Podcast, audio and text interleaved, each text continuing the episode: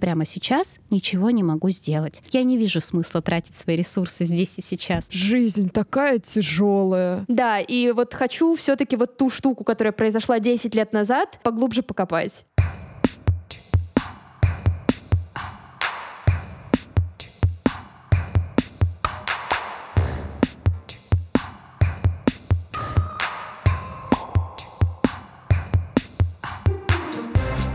Привет! Это подкаст «Поп Девишник» и мы его ведущие Лена и Наташа.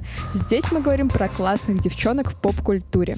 Иногда мы приглашаем в гости классных героинь, с которыми обсуждаем поп-культуру, а также области, которые интересны девчонкам. И сегодня у нас в гостях психолог Элина Фролова. В этом году Элина выпустила книгу под названием «Мы справимся. Как победить тревогу, преодолеть кризис и обрести спокойствие». Элина, привет! Привет! Сегодня мы расскажем, как относимся к психотерапии, поговорим о книге, а также вместе обсудим девчонок сериала «Терапия». И на всякий случай напоминаем вам о том, что у нас есть разные социальные сети. На нас можно подписаться на Ютубе, в Твиттере, в Телеграм-канале. В общем, выбирайте то, что вам интереснее, а в Инстаграме можно посмотреть наши рилсы или наши смешные фоточки. В общем, да, мы вас там ждем. Кроме этого, у нас есть Boosty с платной подпиской, где вы найдете огромное количество эксклюзивного контента на любой вкус вкус. Основном про книжки, но и про другое тоже есть. Да, и напоминаем, что Инстаграм — это запрещенная соцсеть, но все равно смотрите наши рилсы.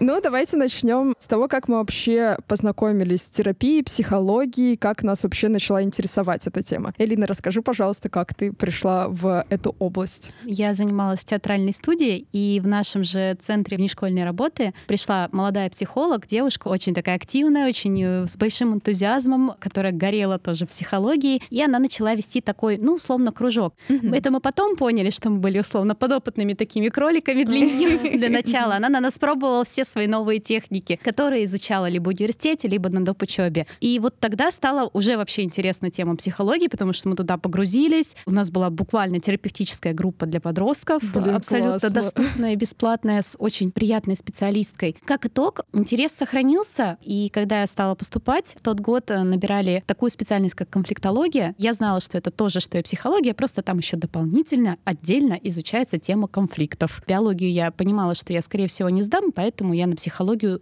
изначально не рассчитывала. Но тут такой волшебный случай да, подвернулся, и вот мне повезло, я поступила именно туда, на конфликтологию в Ярославле, в педагогический университет. Отучилась там 4 года, потом закончила магистратуру. Параллельно еще получила доп. специальность психологию, там же институт переподготовки кадров. И еще параллельно год, чтобы у меня был еще диплом психолога, приложение, да, то есть вот выпустилась я уже с двумя специальностями, конфликтолог и психолог. Ого, это так получается получилось. вся эта история с тобой прям со школьных времен. Ты рада, что вот э, не то чтобы посвятила жизнь этому, но выделила большую часть жизни на именно эту тему? Да, ни о чем не жалею. Мне очень нравится. И как нравилось тогда, так и нравилось всю дорогу. Мне не сразу получилось стать прям психологом, да, частную Мгм. практику начать вести. Также в центрах внешкольной работы поработала, по примеру, собственно, вдохновителя. Также потом много чего другого попробовала, потому что разочаровалась, что психология, она не совсем, скажем так, приносит денег, а учиться и развиваться требует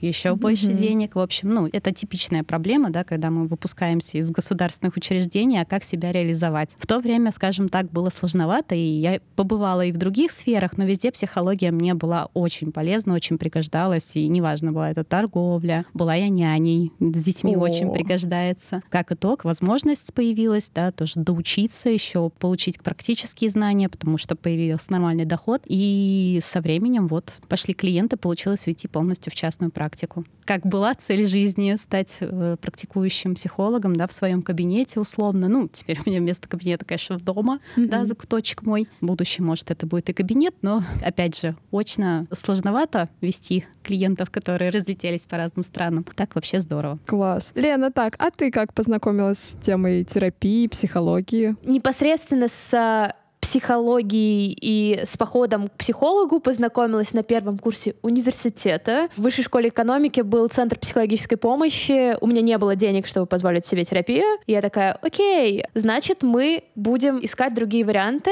Я им написала, а мне очень тяжело было. Я думала отчисляться. Мне очень не нравилось mm-hmm. вообще все, что происходило в моей жизни на тот момент. И я написала им письмо, что очень срочно надо. Ребят, вот прям вот на этой же неделе. И мне просто приходит ответ про то, что «Здравствуйте, извините, но у нас э, ожидание примерно месяц сессии, потому что, ну, большой поток. Студенты высшей школы экономики постоянно нуждаются в терапии». Я не удивлена. И после того, как я, наверное, закончила в второй или третий курс у меня появился какой-то более-менее стабильный доход, я уже решила, что окей, я могу тратить деньги на это, у меня есть они. Может быть, я, конечно, поем какой-нибудь плохой еды в столовке, но мне нужна регулярная терапия. Вот, и так я год э, побыла в гештальте, через год бросила, и на текущий момент я уже три года в когнитивно-поведенческой терапии. Меня все устраивает. Даже иммиграция пережилась, кажется, не так тяжело того, как я думала изначально. Вот. Для меня терапия — это как для некоторых людей, наверное, поход на фитнес, что это обязательно должно быть раз в неделю, потому что без этого я слакаю, ухожу не на те пути и не очень хорошо себя чувствую. Вот. Наташа, а ты? Ну, наверное, прям первое столкновение с психологией и с терапевтами у меня было в школе, когда у меня были проблемы с учительницей одной. Она на меня очень психологически давила. Я плакала, я вообще не могла идти на ее уроки. В какой-то момент меня начало трясти. И моя мама позаботилась о том, чтобы мое психологическое состояние было в норме. Шел как раз конец 10 класса, и как бы впереди ЕГЭ, а я уже никакая. Она такая, так, все, мы идем тобой к врачу, он тебе выписывает справочку, что типа тебя надо перевести на индивидуальное обучение именно по этому предмету. И я такая, боже, как это здорово. Оказывается, психологи — это не люди, которые тебя засовывают в сумасшедший дом, но это, знаете, такой штамп из фильмов, из сериалов там про каких-нибудь маньяков, да, вот это обычно именно сумасшедший дом. Mm-hmm. А я такая, вау, оказывается, они могут сделать мою жизнь лучше, вот это да. Но прям на терапию, наверное, я долго не решалась, но при этом наблюдала, как мои друзья меняются с терапией, что они становятся становятся не такими резкими, что где-то они учатся уступать. Я такая, вау, ничего себе. Ну, я помню этих людей вообще в необновленной версии. Осенью прошлого года я попробовала пойти на терапию, но у меня не очень случился хороший контакт с психологом, и она задела мои чувства и умолила мои чувства. Поэтому я поменяла специалиста. Но тут вот у меня, наверное, к тебе, Илина, вопрос. Как ты думаешь, вот люди, которые только начинают свой путь в терапии, только пробуют, например, еще не точно знают, как правильно выбрать терапевта, который именно им подойдет. Как ты думаешь, какие, может быть, вопросы стоит задавать самим себе, когда ты ходишь на терапию, чтобы понять, что типа, вау, ну, кажется, специалист мой, потому что я к ней отходила два месяца, и первый месяц я считала, что все отлично. А сейчас я вспоминаю такая, думаю, да там же, кажется, с самого начала было как-то странновато, но я не смогла это отфиксировать. Тут, ну, естественно, никто не застрахован, да, то есть все равно, не разбираясь в том, как должен вести себя терапевт, конечно, можно почитать, почитать, изучить, там, этический кодекс, понять, что может делать или говорить терапевт, что не может. Я всегда обычно рекомендую, не стесняйтесь повыбирать, вот прям повыбирать, в смысле подождать. Не то, что перебирать э, опытным путем, mm-hmm. обжигаться, тратить кучу денег, расстраиваться и тем самым негативное закрепление практиковать, mm-hmm. да, и потом бояться вообще идти к психологу. А именно, что прям походить, подумать, посмотреть, подписаться на их соцсети. Ну, сейчас, мне кажется, почти не существует психологов без соцсетей, которые как-то не транслируют транслируют свои знания, свои умения, свои навыки или как, ну, не делятся своей там жизнью даже mm-hmm. банально. И если вам откликается, как ведет себя специалист, вам нравится его речь, вам комфортно смотреть то там и читать то, что он пишет, скорее всего, и в работе он вам подойдет. Mm-hmm. То есть по такому принципу. Причем понаблюдать, ну, желательно месяц-два, чтобы был какой-то срез. Все равно, конечно, бывает какая-то индивидуальная несовместимость. И опять же, ключевой критерий — это самоощущение. Если я после каждой сессии чувствую себя скорее скорее подавленной, расстроенной, и мне постоянно хочется прогулять сессию. Ну, это, mm-hmm. конечно, может быть и обычным нормальным сопротивлением, потому что психика не готова к изменениям, а может быть и показателем, что психолог, например, очень торопится и копает очень глубоко. И это либо, опять же, со своим психологом обсуждается, мы говорим, что мне как-то пока некомфортно об этом говорить, давайте что-то другое поработаем. Если вас давят, нет, нам надо. Опять же, кому-то подходит такое, потому что кто-то сам понимает, что не решится никогда, ему нужен такой более авторитарный подход. Кому-то требуется время, требуется более мягкий подход. И всегда нужно на себя ориентироваться. Мне нужен мягкий подход, например. Я иду к мягкому специалисту. Я знаю, что я сама фиг что сделаю, поэтому mm-hmm. мне нужен более авторитарный специалист, который будет контролировать выполнение там тех же домашних заданий, каких-то рекомендаций и прочее, чтобы у меня был прогресс. Лучше всего наблюдать. Не постесняться, подождать, не торопиться, почитать. Ну, почитать отзывы, опять же, не все психологи выкладывают отзывы. В моем случае, например, я считаю не очень этичным в том плане, что люди имеют право на конфиденциальность в первую mm-hmm. очередь. Не каждый готов делиться тем, что «здрасте, я на терапии». Этот человек мне очень помог. С чем помог, чего помог, это же тоже нужно рассекречивать. Не каждый готов. И просить об отзывах клиента ну, опять же, в моем представлении, я считаю не очень этичным, просто потому что я же обещаю им конфиденциальность, что никто не узнает о ней, о ее проблемах там или его и так далее. А тут получается, как будто бы я прошу, а выстави на показ mm-hmm. всю свою боль и что-то пережил. Кто-то сам, конечно, пишет. Если у самого желания есть, то у тебя будет где-то этот отзыв, как у специалиста. Если нет, то тема с э, «посмотрите отзывы» не совсем тоже работает. Я вот помню, как раз у меня после первой терапии каждый раз заканчивала сессию, я думала, жизнь такая тяжелая, жизнь очень тяжелая. Как здорово, что у меня есть вот этот специалист, который мне помогает хотя бы немножечко увидеть солнышко. Сейчас я хожу на терапию, думаю, блин, жизнь норм, есть в ней сложности, есть очень много хорошего. Не обязательно думать, что я несу этот камень на своей спине. Типа, все классно. И вот сейчас анализирую, я такая, о, классно изменилось какое-то ощущение после терапии. Восприятие, mm-hmm. да, мира. Я еще помню, что когда я в первый раз решила, что, окей, я сама буду оплачивать оплачивать э, свою терапию, я, наверное, не совсем логично подошла вообще к выбору направления, потому что я даже не понимала про направление. Для меня, мне кажется, вся психология сводилась почему-то к психоанализу. И я такая, ну вот, вот это вот что-то вот такое очень серьезное,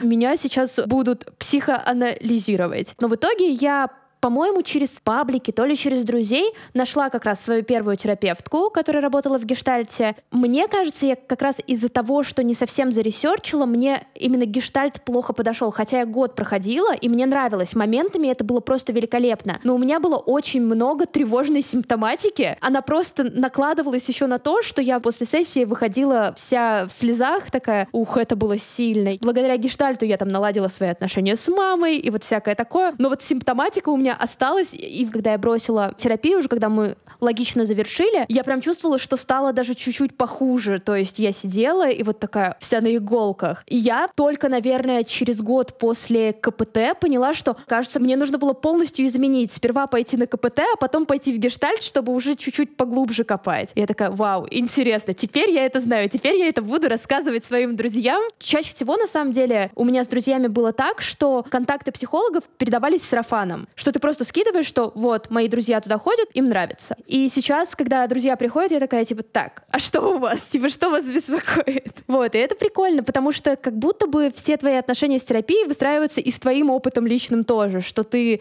пробуешь разные направления и такой, а, ну вот это вот мне подойдет, если я там столкнусь снова с паническими атаками, тревожкой, чем-то еще. А вот это можно, ну, когда я уже чуть-чуть пришла в себя, стабилизируюсь. Да, и вот хочу все-таки вот ту штуку, которая произошла 10 лет назад, поглубже покопать. Давайте, наверное, перейдем к обсуждению книги. Элина, расскажи, пожалуйста, как ты вообще решилась написать книгу? Мечта идиота, так сказать, была. Конечно, очень хотелось что-то оставить после себя, какой-то след в истории. Всегда думала, книга — это просто бомба. Но, по сути, мой блог читал один из редакторов издательства «Эксмо», да, конкретно «Бомборы», Ярослав Ярик. Он читал меня, он написал мне в Телеграме и предложил написать книгу, интересно ли мне это, посотрудничать, что ему нравится, как я веду блог, что я пишу, как я пишу. И вот он видит потенциал. Мыслей, естественно, у меня было очень много, просто потому что много кейсов уже, достаточно такой долгий опыт работы практически, очень много вариантов. И предложение поступило ко мне, получается, где-то в марте 22 чтобы понимать контекст. И поэтому мы как-то сразу пришли к тому, как преодолевать прям кризис, острые кризисные состояния, потому что все оказались в остром кризисном состоянии. Причем, ну, это общемирового масштаба кризис произошел и происходит. И сейчас кейсов и запросов на тот момент было очень много. И я подумала, что раз это актуально, раз это очень сильно нужно людям, вот про это и нужно написать. И мы так собрались, поставили достаточно короткий срок. Вот в декабре книжка в итоге вышла. Книжка «Мы справимся, как преодолеть кризис, справиться с тревогой и обрести спокойствие». Да, потому что ключевое еще нужно успокоиться. Там в основном и идут как моменты работы с кризисными состояниями, с тревогой повышенной, так и методы релаксации, как потом устабилизироваться и постараться себя успокоить. Каково это было писать книгу про то, как победить стресс в момент очень большого стресса? Или ты как-то себя очень хорошо заземлила? В целом, естественно, так как я работаю с людьми, я регулярно в том числе прохожу и супервизии, и периодически посещаю своего личного терапевта для того, чтобы справляться с различными ситуациями. И, опять же, я не хочу транслировать идею того, что психолог — это сразу такой весь идеальный, просвещенный, супер экстрасознанный mm-hmm. человек. Я тоже тревожусь, я тоже переживаю, но, по сути, все те методики, основные, которые я транслирую и в книге, и клиентам, так или иначе, я регулярно практикую их сама, чтобы чувствовать себя стабильно. Бывают и ситуации, когда, например, я не знаю, как справляться. Например, когда мобилизацию объявили в сентябре, когда клиенты тоже в панике на первых встречах после этого спрашивали, а как вот вы справились? Как? Никак. Я не справилась. Мне тоже mm-hmm. плохо, я тоже нервничаю, я тоже жду встречи со своим психологом. Мне потребовалось какое-то время, чтобы сообразить, какие методики помогут вот в этой ситуации совладать, использовать все те же, которые знала, и добавить новые.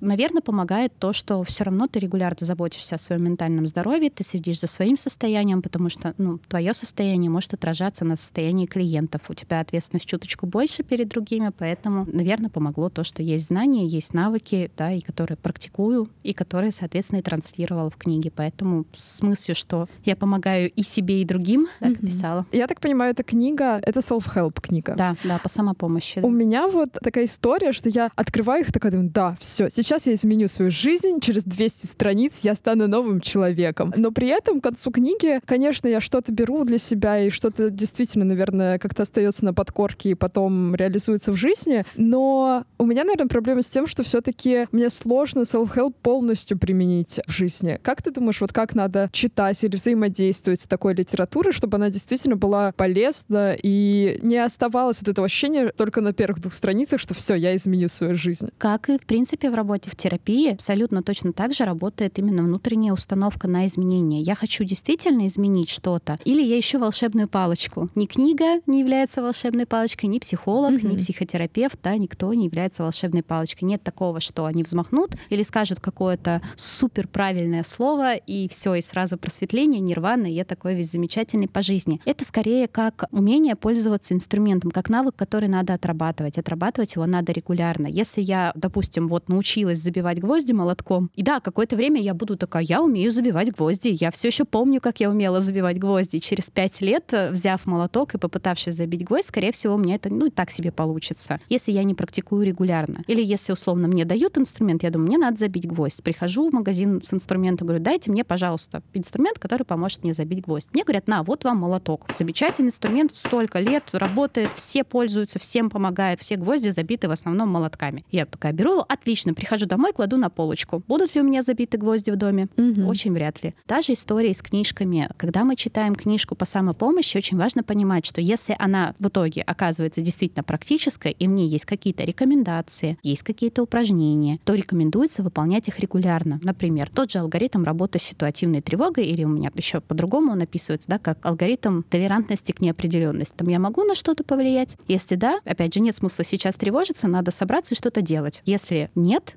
то Опять же, нет смысла тревожиться, я же все равно тревогой ничего не изменю. Есть смысл заняться чем-то еще и подождать ситуации, когда я уже смогу на что-то повлиять, да, и далее смотри пункт один. Влияй на ситуацию. Мне самой, наверное, года три понадобилось, чтобы просто закрепить это. Клиентов бывает, получается, быстрее гораздо. Это я, ленивый товарищ в этом плане была всегда, когда начинала только терапию. Мне казалось, да само сработает, или оно вообще не должно работать. Это как, ну, грустно тебе, не грусти. Если регулярно практиковать, анализировать все свои тревожные ситуации, то со временем даже когда я попадаю прям в какие-то экстра тревожные ситуации, он может мне помочь, потому что могу себя успокоить действительно тем, что я понимаю, я прямо сейчас ничего не могу сделать. Я не вижу смысла тратить свои ресурсы здесь и сейчас на то, чтобы волноваться, потому что они могут пригодиться мне, если мне придется что-то делать. И эта установка очень облегчает вообще большую часть времени жизни. Поэтому, опять же, читаем и сразу же делаем. Видим упражнения, делаем. Конкретно в своей книге я еще постаралась сделать разнообразные упражнения, в том числе, например, те же на релаксацию. Мы договорились с редакцией, что я запишу аудиоверсию, там, да, аудиовизуализации, mm-hmm. на расслабление, да, на мышечную релаксацию, чтобы человек, даже если самому, естественно, вот это перечитывать не захочется, я прекрасно это понимаю, мог бы сохранить себе эту запись и просто слушать, когда ему тревожно. Или просто перед сном. Да, или перед сном расслабляться. И вообще. Все книжки по-разному написаны, но в любой из этих книг будут какие-то важные упражнения и рекомендации. Выписывать, работать с книгой, да, то есть не просто ее читать, это же не художественная литература, угу. да, получается. Временный костыль, пока я не попаду к психологу. Я экстренно не могу попасть, или у меня сейчас нет возможности. Книжка, естественно, выходит дешевле. На какое-то время она поможет. Ну или, может быть, кто-то еще не готов к терапии. Да, или кто-то не готов готов. Такое тоже бывает, и ну, некоторые люди хотят сами разобраться. Мне тут еще кажется, что self-help — это просто очень уже общее название, в принципе, для литературы, и туда попадает что угодно, что как-то про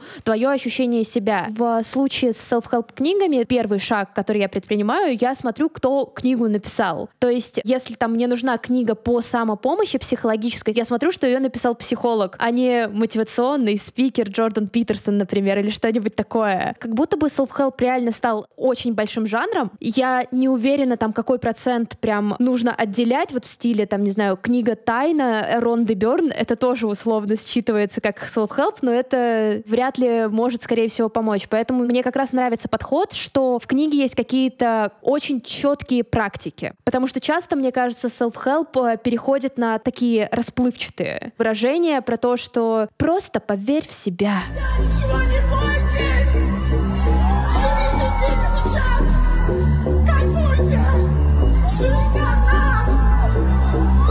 И я для этого могла с подругой созвониться, чтобы она такая, ты львица, тигрица, все будет хорошо, никто вообще не может тебя обидеть, ты легенда. И вот классно, когда есть книги, которые дают тебе то, что может психолог сказать тебе на сессии. Это круто. Я как раз хотела еще уточнить про методики. Лена затронула эту тему. Как ты в своей книге как раз структурировала ее? Расскажи вот про это, пожалуйста. Я старалась строить книгу на основе того, что идет какая-то тема, которую я немножко раскрываю теоретически. Есть и у психолога такая функция информационная, да, то есть когда клиент что-то говорит, что со мной не так, он уверен, что с ним что-то не так. В этой ситуации должна просветительскую функцию выполнить и объяснить, например, что все так просто. Это таким образом работает. У кризисного состояния, у тревоги есть свои определенные там стадии, определенные проявления, да, например, фаза острого кризиса, там, да, паники и так далее. Вот mm-hmm. примерно на этом и строилось. Как прям острую сначала фазу пережить, а дальше уже какие-то частности, да, какие последствия бывают, типа ПТСР, посттравматическое стрессовое расстройство. Чуть-чуть теории, что это вообще такое. Я старалась, скажем так, не сильно мудрить, не сильно mm-hmm. много об этом тоже писать, просто потому что на этом часто бывает человек скипает просто. Ну, я по себе mm-hmm. знаю, как я иногда читаю вот книжки коллег, то есть, например, так, теория, это мы знаем, это мы знаем, где там уже практика, что тут полезного есть. Старалась в том числе описывать то, что я пишу с помощью кейсов. Обычно всегда в каждой главе описывается в том числе и запрос, как я с ним работаю, то есть именно это какая-то терапевтическая беседа в том числе цитируется, да, и уже после дается как бы рекомендация. Это либо общие рекомендации по типу можно сделать то, все, пятое, десятое, или какие-то упражнения, которые закрепляют определенное поведение. Например, с паническими атаками я приложила карточки, которые можно буквально, ну, опять же, тот же телеграм-канал зайти, скачать, распечатать, заламинировать и держать в кармашке, просто потому mm-hmm. что в моменте панической атаки, конечно же, ты в голове не держишь вот это вот, это не сердечный приступ, да, что я mm-hmm. сейчас не задохнусь, не грохнусь в обморок, и ничего плохого не случится, или я не сойду с ума. Условно, эти карточки — это буквально как такая напоминалочка, стикер, особенно если это частые панические атаки. Со временем, конечно, мы прорабатываем, если это работа с клиентом. Я просто закрепляю мысль о том, что мне не нужно думать о том, что у меня в любой момент может случиться паническая атака, потому что mm-hmm. страх панической атаки начинает провоцировать панические да. атаки. Интересный механизм психика, конечно. Удивительно. Просто бомба, да, в этом Природа плане. Удивительно. мозга удивительно. Да, мозг просто чудесен, гениален в некотором роде, но специфично очень. В практиках старалась максимально разложить по полочкам, чтобы можно было, читая, действительно понять, как оно у меня происходит, посмотреть, что я не один это проживаю, есть другие mm-hmm. люди с похожими ситуациями, и им тоже помогает. И я всегда завершенные кейсы приводила в пример, то есть это кейсы с людьми, с которыми мы уже проработали эту проблему. Например, человек пришел с паническими атаками, сейчас у него нет панических атак. Mm-hmm. Человек пришел с повышенной тревожностью, мы уже к моменту, когда я пишу о его кейсе с повышенной тревожностью, где мы разбирали, он уже с этой э, темой, например, справился, совладал mm-hmm. и чувствует себя хорошо в целом. Вот есть человек, который чувствовал себя похоже, как я, вот на самом деле вот ему стало лучше. А вот, собственно, как он этого добился, и опять же подкрепление там тем, что я описываю, для чего нужна методика, что она дает конкретно, почему ее нужно повторять, как можно ее использовать, как можно попросить кого-то помочь, например, как помочь, если кому-то рядом стало плохо, кто-то испытывает паническую атаку, и этим можно поделиться уже там с близкими друзьями, родственниками, кто иногда не знает, что с тобой делать, когда ты просто в панике, mm-hmm. тебе плохо, и ничто не может успокоить. В таком плане старалась строить, чтобы максимально было, опять же, доступно, насколько это возможно без совсем уж утрированных упрощений, да, упростить, чтобы любой читатель даже не имея ни базового психологического образования, не варился изначально в терапии, то есть вот просто вот ему захотелось почитать, но всегда я все равно подчеркиваю, что это временный метод, да, то есть mm-hmm. это временная помощь. Книжка по самопомощи поможет мне вот как из разряда я выпью обезболивающее, потому что прямо сейчас я не могу попасть к травматологу, да, то mm-hmm. есть я к нему попаду только завтра, поэтому прямо сейчас я выпью таблетку обезболивающего, помажу место там чем-нибудь охлаждающим и посижу до завтра, потерплю. То же самое с книжками по самопомощи помощи мы ее покупаем, но потом обратиться уже непосредственно к специалисту. Специалист уже более подробно разберет причины, поможет закрепить результат, сделать так, чтобы это не повторялось, да, потому что, ну, опять же, вот у нас есть мотивация прямо здесь и сейчас, mm-hmm. сейчас я изменюсь и буду сразу таким осознанным и так далее. Мотивация имеет свойство теряться со временем, и мы, соответственно, забываем практиковать, забываем закреплять. Ну вот, кстати, к слову о специалистах, которым стоит пойти после self-help книги. Давайте обсудим, какие они бывают на примере прекрасного сериала «Терапия», который вышел только, получается, в этом году. И мы обсудим девчонок из этого сериала. Давайте поподробнее остановимся на Габи, Элис и Лис. Но сначала кратенько, о чем вообще этот сериал. Во-первых, важно перед сюжетом сказать, что это сериал от создателей Теда Ласса и Клиники, то есть если вы его еще почему-то не посмотрели, мы очень советуем, потому что он забавный. Ну и еще то, что его делают реально ребята, которые очень хорошо знают, как смешивать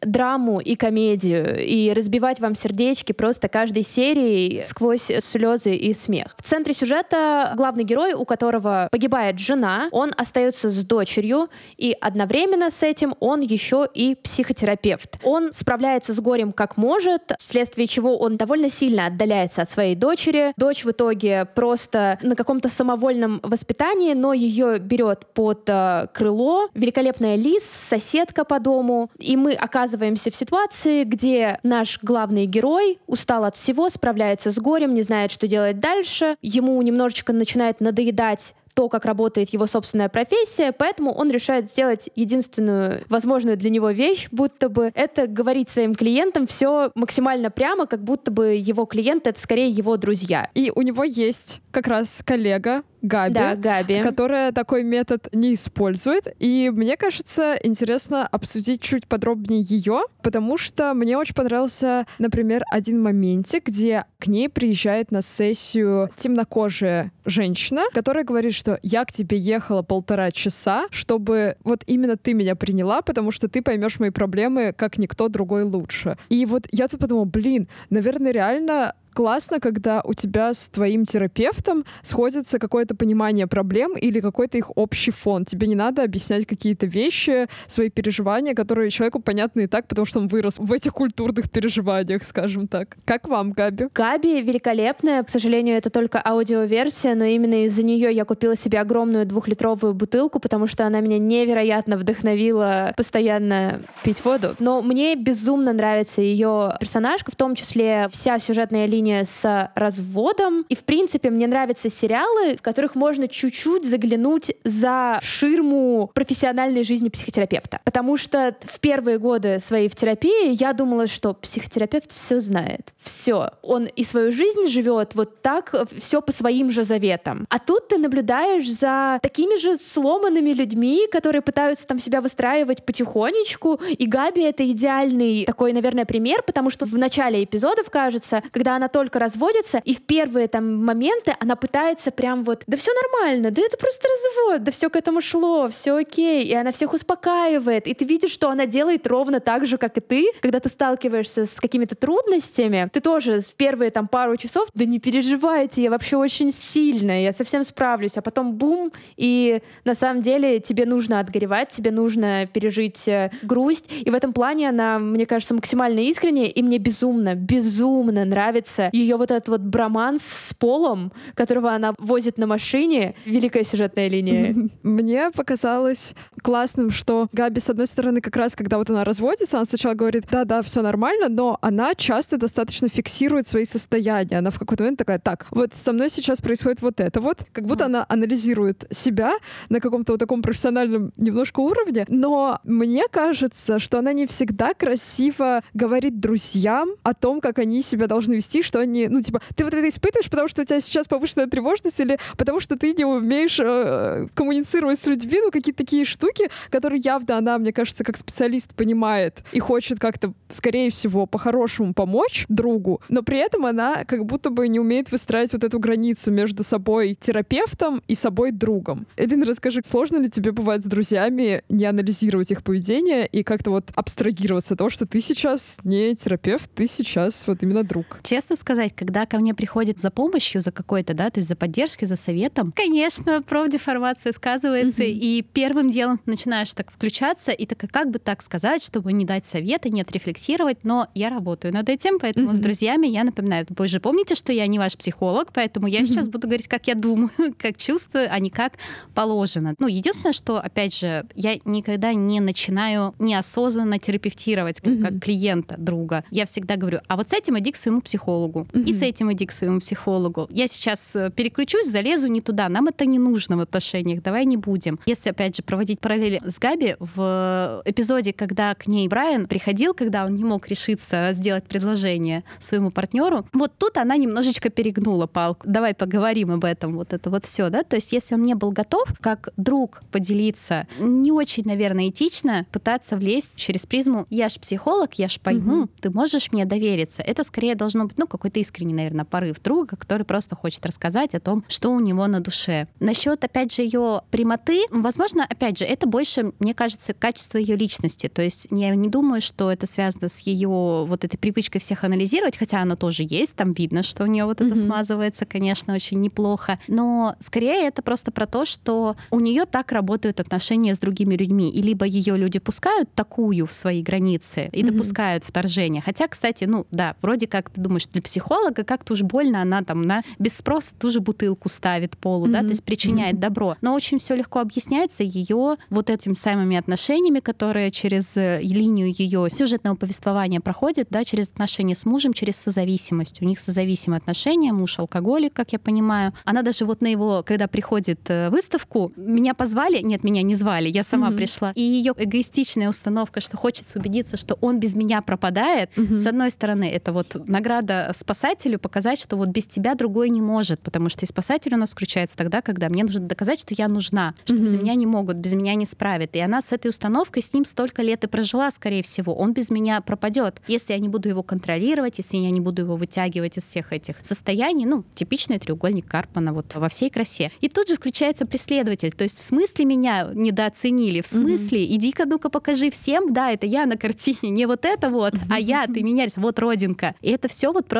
отголоски того, что хоть она и прошла через развод, она не смогла полностью избавиться от созависимого поведения. Когда она пришла к Лиз как раз-таки mm-hmm. отстаивать право Джимми быть мамой для Элис, да, mm-hmm. это он ее мама. По сути, она тоже включила синдром спасателя, ну, спасала Джимми. Когда она приходит к Полу с э, своей бутылочкой чудесной, она включила синдром спасателя, она просто проявляет доброту, заботу, ее не просят об этом, но она влезает в чужие границы. И как бы сериал, конечно, нам показывает, что плюс-минус это все идет на пользу, но в жизни, к сожалению, это просто подкрепляет ее нефункциональное поведение. И как и у всех там специалистов, да, то есть единственное, что, как мне кажется, всем не хватает, это нормальной, здоровой супервизии и личной терапии, потому что невозможно и другим помогать, и при этом постоянно проживать свои вот эти состояния. В идеале, что Джимми, что Габи, проходя через он потерю, смерть mm-hmm. жены, она, получается, тоже потеряла, как я поняла, лучшую подругу, они были очень близки, да, с его женой. Потом еще и развод тут же. Это очень большая нагрузка на психику специалиста, и ему либо нужно брать какой-то отпуск от работы достаточно длительный на период восстановления, либо параллельно интенсивно проходить э, и ходить на супервизии к другим специалистам. У них, конечно, что-то типа супервизии происходит, вот с это полом. у них на кухне. Да. Нет, у них же у всех, по сути, один терапевт на всех. Типа Джимми к нему ходит, его дочка к нему ходит, Габи ходит, только Лиза его отрицает, такая, типа, нет, все, я буду тебя хейтить полностью каждый раз, когда я увижу тебя на горизонте.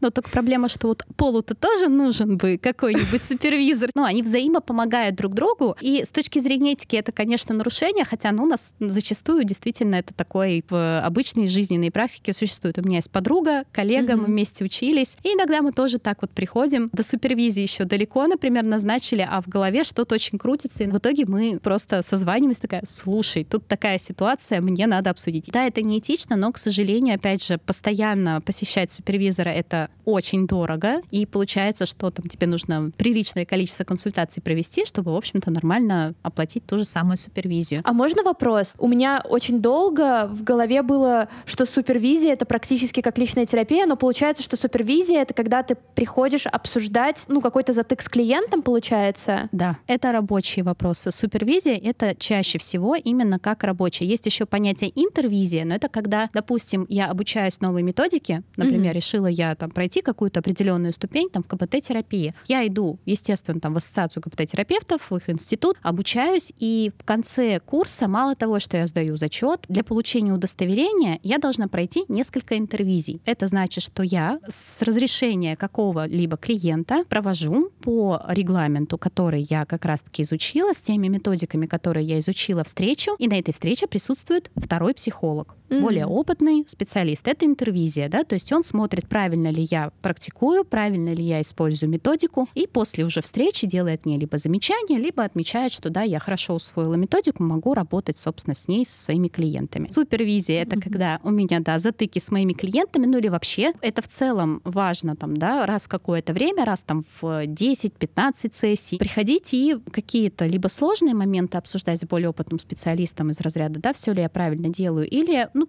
просто динамику, да, то есть иногда со стороны сложно увидеть переносы, контрпереносы, это хорошо видит э, твой угу. наставник, скажем так. А личная терапия — это вообще отдельно, вот это просто психолог, вы не обсуждаете рабочие вопросы в основном, вы обсуждаете что-то личное, да, угу. например, вот я что-то, там, не знаю, потеряла, у меня там кто-то умер, я иду к личному психологу, чтобы он помог мне, сопроводил меня в проживании горя. Пока я восстанавливаюсь, целая возможно, пирамида я... психологов. Да, целая А наверху супер супер-пупер-мега-визор. Нет, мне кажется, там даже нету какой-то вершины, потому что, скорее всего, у главного босса тоже есть личный терапевт. То есть это бесконечная такая... Но оно еще горизонтально, да, то есть, например, может быть два примерно одинаковые квалификации психолога супервизить друг друга. Ну, mm-hmm. как раз-таки как вот и получается у героев сериала, да, Габи, например, с Джимми, они же тоже, там меньше, конечно, показано их взаимодействие по профессиональным вопросам. Mm-hmm. Вот она ему тоже mm-hmm. говорит, я даже слушая тебя, чувствую себя соучастницей. То есть она прекрасно понимает, что Джимми нарушает все этические нормы, которые вообще-то предписаны. Как сериал показывает, опять же, это ни к чему хорошему, как итог, не приводит на самом деле, хоть и поначалу кажется, что все хорошо, она работает, как классно. Психолог может просто сказать, как жить, и все начинают mm-hmm. хорошо жить. Но в жизни это работает не так. И вот она, естественно, противится этому, потому что, опять же, мало показали ее, прям ее работу с ее клиентами. Было бы, наверное, интересно. Вот мне этого, наверное, не хватило, но я надеюсь, во втором сезоне они mm-hmm. про это расскажут или больше покажут и ее работу с клиентами. Потому что это очень интересно понаблюдать, какими методами она пользуется, да, и как она соблюдает те же этические принципы. Хотя, опять же, вот в том же коротком эпизоде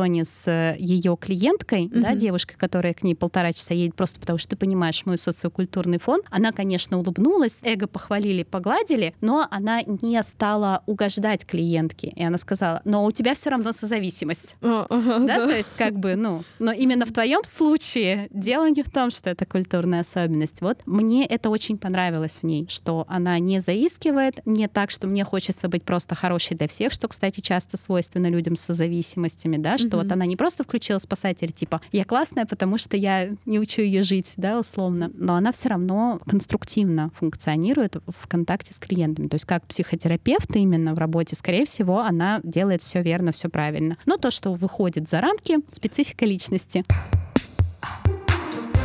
Мне кажется, еще очень классным то, как выстраиваются отношения у Элис, это дочка главного героя. Как раз у нее есть наставница Габи, скажем так, подружка-наставница. Есть Лиз, которая такая больше материнская фигура. И есть Пол, которого она ходит на терапию обсудить своего отца. И мне кажется, он лучше всех э, ее понимает. Я за нее так, мне кажется, радовалась, что у девчонки есть очень разные модели взрослых. Они все не идеальны, но они все не дисфункциональны. Они в нее верят, они ее поддерживают. У них очень много какой-то любви к ней, хотя она как бы с ними напрямую ни с кем, по сути, и не связана. Ну, как бы отец за нее несет всю ответственность, а все остальные, они просто рядышком где-то ходят, и они такие, так, мы сейчас, э, Элис, тебе поможем, ты классная девчонка, все получится. Ну и у нее, в принципе, мне кажется, со всеми героями получается забавная динамика. То есть, если она Габи скорее воспринимает как подружку, и вот момент, где она ей призналась в том, что у нее уже был первый первый секс, и то, как приходит отец. Мне, кстати, показалось странным, когда Габи предложила ей рассказать отцу.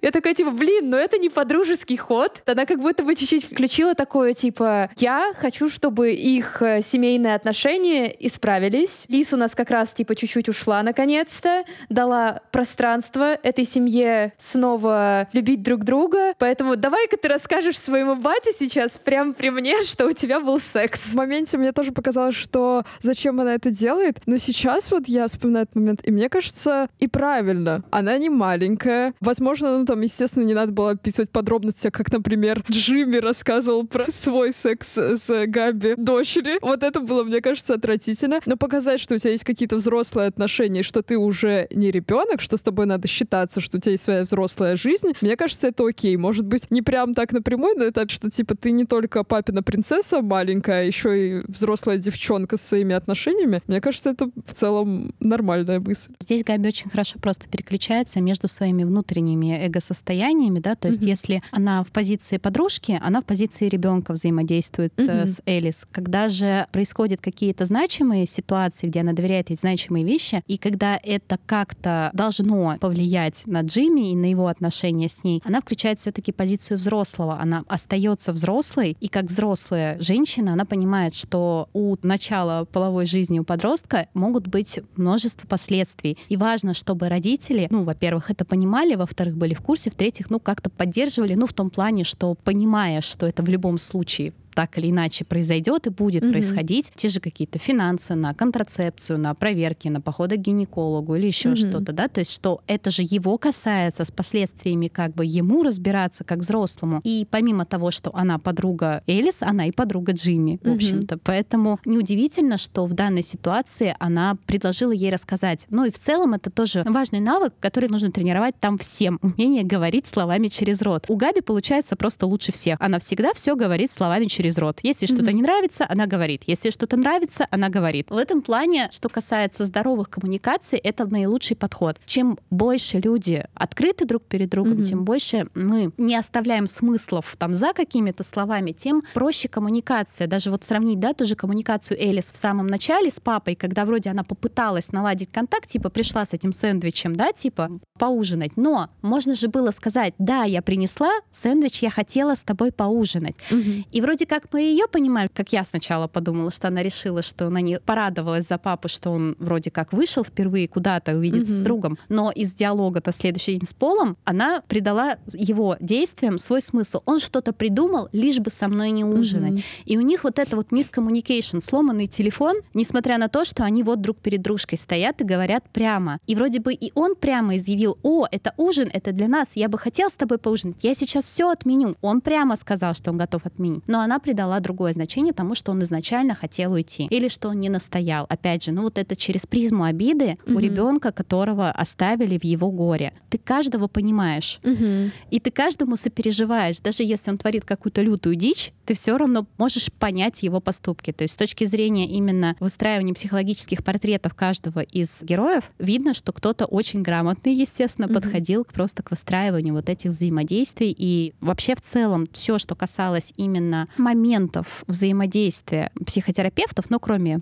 самодеятельности Джимми, они все работали, ну, в общем-то, так, как положено. Мне кажется, это еще классное кино, что оно постоянно показывает, что ты можешь очень много исправить в своей Мгм. жизни, и что даже какой-то ужас критический, который тебе кажется вообще не разрулить, он разрулится через пять минут. Возможно, произойдут какие-то события, Мгм. действия другого человека на это повлияют, и все станет классно. И я вот помню, когда я смотрела этот сериал, я после каждой серии чувствовала себя чуточку лучше. Я такая, да, всякая фигня творится, но вот ребята с ней справляются в сериале. Возможно, я тоже со своей справлюсь. Мне кажется, это такой терапевтичный подход. Ну, в целом, да, сериал очень в этом плане приятный. И тоже вот если еще упомянуть Лиз, мне на самом деле из всего сериала вот персонаж, которому сочувствие больше всего, и, как мне кажется, у которой меньше, чем у других подразрешились ее переживания и поменьше раскрыли, это вот была Лиз. Видно, что этот человек просто пытается все время заполнить какую-то пустоту, при этом вроде как у нее вот и муж, который Мгм. вроде как ее любит, и она вроде его любит, но у них очень странное взаимодействие, странные взаимоотношения, да, такие тревожно отталкивающие. И вот это ее тоска по детям, невозможность отпустить их, да, вот этот синдром опустевшего гнезда, и что вот она так вцепляется в Элис в хорошем смысле. Потом, конечно, подотпускает, но видно, как ей от этого тоскливо, как она пытается потом своими камушками эту пустоту заполнить, но камушки пустоту не заполняют. Радует, что они сблизились с Габи, видно, что у нее не так много подруг, мне кажется, это ее единственная подруга, но все равно такое чувство, что эта пустота изначально, которая была заполнена ее детьми, она же еще и до этого была. Откуда она, почему? Почему вот она вот эту роль мамы мама взяла, и вот как ей было обидно, да, когда вот получается она слышала, как Габи и Тея, это погибшая жена главного героя, обсуждали ее, да, за глаза, типа, ну она же мама, и вы сказали это в плохом смысле. Вот эта обида вот прям, будто бы, а что плохого в том, что я мама? Ну да, мне кажется, у нее сидит какая-то горечь внутри, но из-за того, что она не главная героиня, ее немножко постоянно двигают. Но, наверное, припасли как раз на следующий сезон. Я очень надеюсь, потому что она мне нравится больше всех. Возможно, это просто моя любовь к попкультурным домохозяйкам. Да. которые еще и носят тайдай рубашки, которые, скорее всего, сделали сами. Я просто смотрю такая, да, девчонка, собирай свои камни, я тебя очень хорошо понимаю. Камни супер, это лучшее хобби на Земле. Элина, а можешь рассказать про какие-нибудь, там, не знаю, про один или два образа из поп-культуры, где вот показывались психотерапевты, и тебе показалось, что это вот прям идеально практически? Или интересно? Очень хорошо показано в сериале «Пациенты». Там главный герой, во всяком случае, в первых двух сезонах все, что показано, то, как он работает со своими клиентами, он не идеальный, и там тоже показаны какие-то моменты нарушений, да, по типу того, что у него начинает развиваться любовная связь с одной из клиенток, что недопустимо, естественно, ни в одном из парадигм. Серия — это какой-то один прием, и у него получается неделя, да, четыре приема, четыре клиента Мгм. разных историях, которые показывают, да, по ходу дела. И пятая серия — это супервизия. Он ходит к своему супервизору. У Мгм. них тоже сложные отношения, но хотя бы это показывается, что он обсуждает рабочие вот эти моменты. Видно, как это дается сложно ему, поэтому здесь очень хорошо показано. Опять же, я посмотрела, правда, только два сезона, не знаю, как там дальше развиваются события, но первые два, во всяком случае, очень хорошо показывают именно работу специалиста. Ну, а с вами был подкаст «Поп-девишник». Мы его ведущие Лена, и Наташа. Элина, спасибо большое, что пришла к нам в гости. А вы, наши дорогие слушатели, мы надеемся, уже посмотрели терапию. И мы оставим ссылочку на книгу Элины, которую можно и почитать, и послушать. Вам спасибо большое, девочки, что пригласили. Мне было очень приятно с вами пообщаться и поделиться своим мнением. Ну что, тогда до новых встреч. пока-пока. Пока.